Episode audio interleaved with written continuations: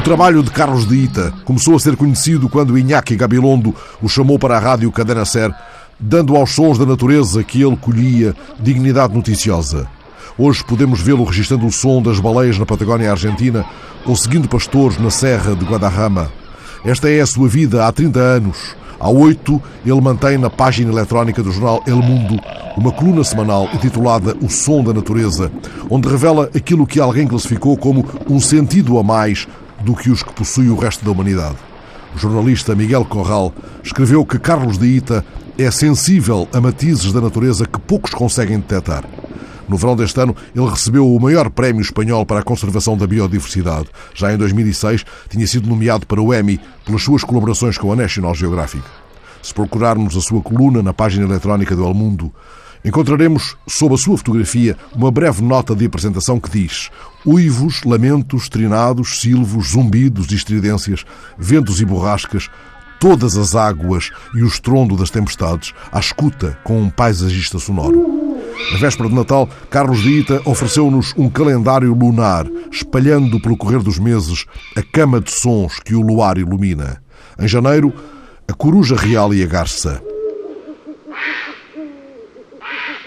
Em fevereiro, a raposa e o sapo corredor.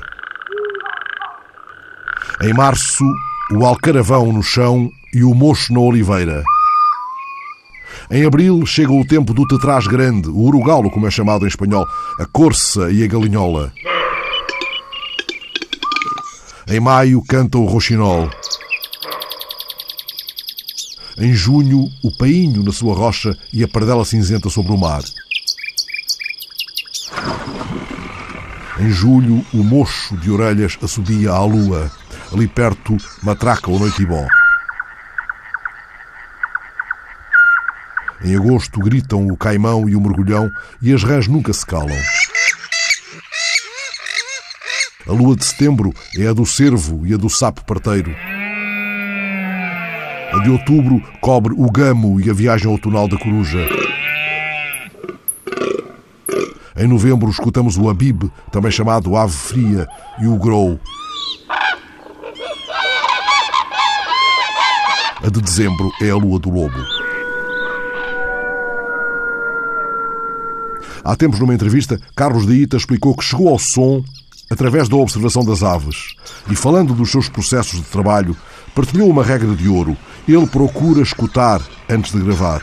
Tenta perceber a que é que soa uma dada atmosfera, identifica os seus elementos e só depois começa a gravar. São ensinamentos importantes nestes dias de uma urgência para o irrisório. Escutando estes sons da passagem das luas, ocorrem-me os versos de Gastão Cruz diante da paisagem. Sempre as aves voltando me ensinavam alguma coisa mais do que viria, um pouco como sempre acontecia com o bater do mar quando se ouvia, durante a noite ou ao nascer do dia.